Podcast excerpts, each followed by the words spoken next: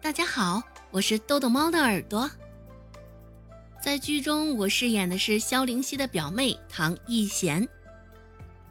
本集播讲完毕，感谢您的收听。感兴趣，别忘了加个关注，我在下集等你哦。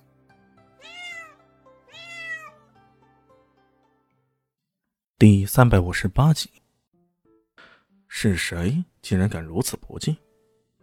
此话一出啊，在场所有人的脸色都变了。市领导更是恼怒异常，他的目光环顾四周，他看看到底是谁如此无礼。所有人的目光都集中在一个人身上，不必说，这个人自然是李炫了。此时的他一副吊儿郎当的样子，用几分带着戏谑的目光。看着自带耀眼光芒的汪小丁教授，那样子仿佛是在说：“嗯，我就喜欢对你不敬了，你咬我呀！”如此一来，众人的骂声连绵不绝。艾云珏更是马上跳出来，怒斥道：“简直就是丢人现眼！保安在哪里？快把这个人丢出去！真是岂有此理！”然而，面对着千夫所指，李炫依然脸色不变。而在众人目光聚焦中的汪小丁，却竟然脸露惊喜之色，快步走了过来，笑呵呵的搂住李炫的肩膀，用力的拍了拍他：“ 好小子，我就知道是你，刚刚的意见肯定是你提出来的，哎，真不愧是我的嫡传弟子。”此话一出啊，不会吧？怎么可能？开啥玩笑？在场的人全都惊呆了。所有人，包括艾云珍，都将目光看向李轩。怎么回事？这个初中毕业生竟然是汪教授的弟子？这，这汪教授的收徒标准也太奇怪了吧！艾云珍也感到惊讶无比。在场的所有人当中，只有他才知道李炫的真实身份。可万万没想到的是，他竟然是经济学大咖汪教授的弟子。但随后，他心中一片雪亮。大概也只有汪教授的弟子，才会拥有如此准确的战略目光，在屡次投资中无往不利，百战不胜。这时候，李迅也给汪小丁来了个熊抱，然后说了句：“嘿，小丁哥，我也没想到在这里见到你，你丫的跑到这里来，你是闲着没事干呢？”他的十个师傅当中，这汪小丁就是教授他经济学的师傅，也是众多师傅当中，作为学术派获得最高荣誉的一个。他跟汪小丁说得上是情同兄弟，说话什么的没有丝毫的顾虑。其他人却又听得瞠目结舌的：“我你妈，小丁哥，堂堂的国家京剧大师啊，成了你的小丁哥，你可真牛掰啊！我是听说你在这边。”所以我才来的，要不然，便是有人用八抬大轿来抬我，我都未必能来。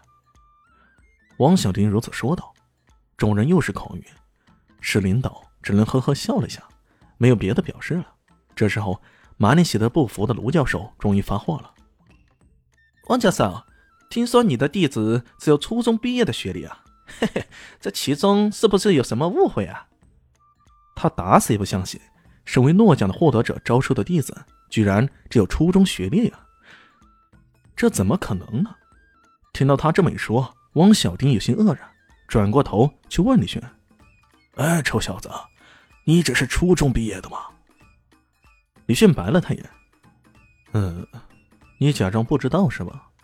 你教我的时候，我只有十六岁，这个年龄不是初中毕业又是什么？”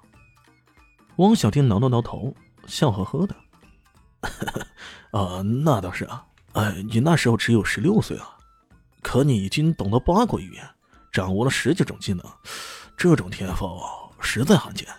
要不是那人信誓旦旦跟我说，我还真的不敢相信呢。啊！在场众人顿时无语了。感情李炫虽然只有初中毕业，可他天赋异禀。身为一个十六岁就懂得八国语言的人。这世界上能有几人能做到？艾云珍更是大为叹服。他知道李炫的略懂事情多着呢，可没想到他竟然有着如此惊人的天赋。卢教授咬了咬牙，说道：“好吧，我就姑且相信他天赋异禀。可这移山之举耗费太多，是不是有点不合时宜啊？”虽然汪教授这么说，可他始终对对方的观点不太服气。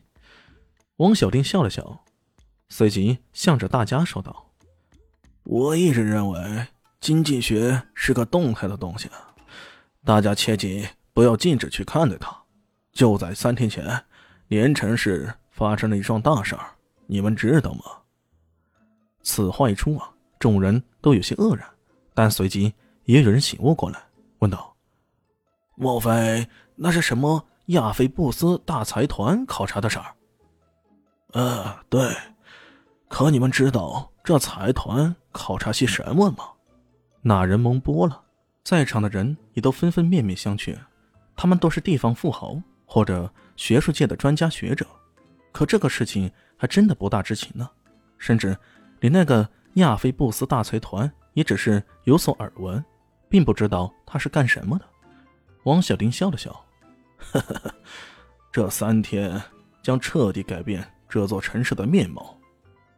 他告诉众人，这个亚非布斯大财团将投资五百亿欧元，在连城市打造一个以新材料、新发明、新资讯为核心的科学城，围绕这座科学城配套的设施。包括大学、医院、材料工厂等等，都纷纷建立起来。借助这一股东风，南向式的西城建设必然要迅速发展起来。因此，移山修路势在必行。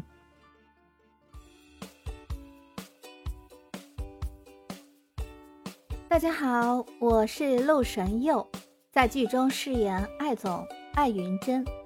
本集已经演播完毕，谢谢您的收听，喜欢记得订阅哦。比心。